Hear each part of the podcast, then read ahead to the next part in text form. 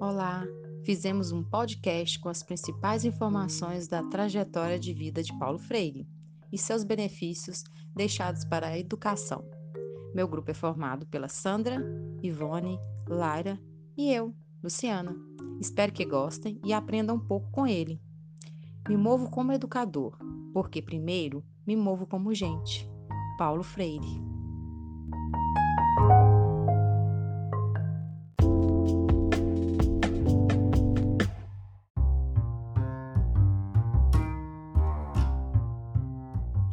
Trajetória da vida de Paulo Freire. Paulo Regis Neves Freire nasceu no Recife, em Pernambuco, no dia 19 de setembro de 1921. Filho de Joaquim Freire, capitão da Polícia Militar, e de Eudeltrides Neves Freire. Paulo Freire morou na cidade do Recife até 1931. Depois desse período, foi viver no município vizinho de Jaboatão dos Guararapes, onde permaneceu durante 10 anos. Paulo Freire iniciou o curso ginasial no Colégio 14 de Julho, no centro de Recife.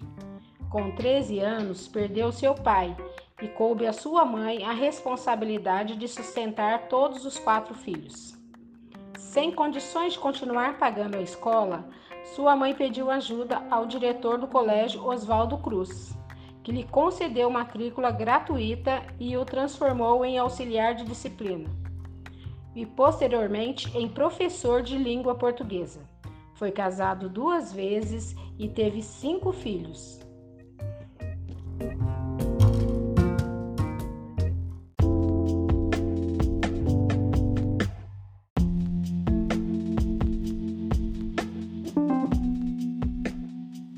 Presidente da época, João Goulart, convidou o educador para criar um Plano Nacional de Alfabetização. O projeto foi interrompido em 1964 por conta do golpe militar, sob a acusação de doutrinação marxista e traição. O educador foi preso e exilado por 72 dias. Ficou 16 anos fora do Brasil. Hoje, Paulo Freire é considerado um dos mais célebres pensadores da história da pedagogia e está entre os autores mais citados em trabalhos acadêmicos do mundo. O pedagogo foi indicado ao Prêmio Nobel da Paz em 1995 e ganhou o Prêmio de Educação para a Paz da Organização das Nações Unidas para a Educação, Ciências e Cultura à Unesco em 1986.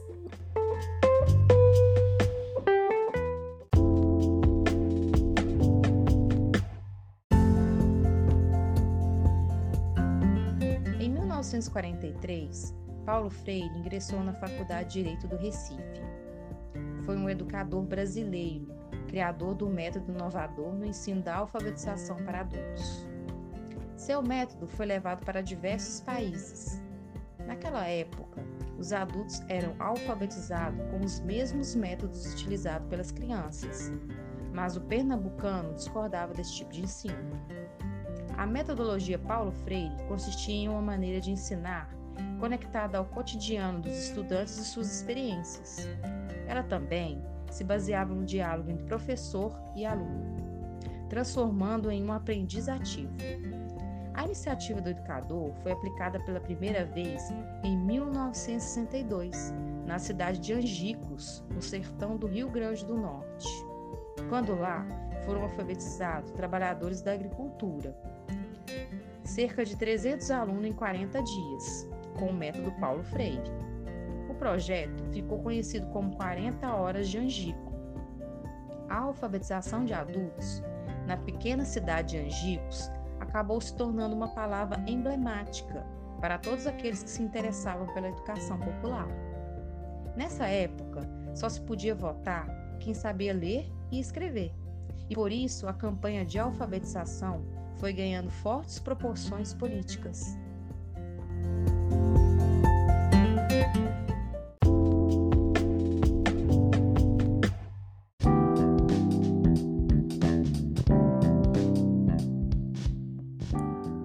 Seu livro, A Pedagogia do Oprimido, é a terceira obra mais citada em trabalhos na área da humanidade em todo o mundo.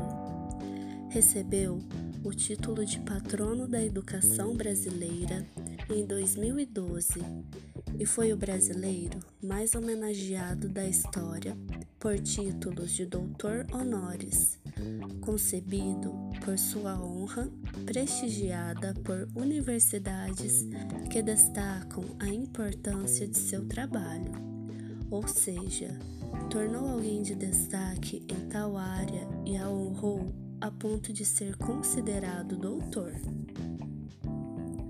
Além disso, mais de 350 escolas ao redor do mundo levam seu nome.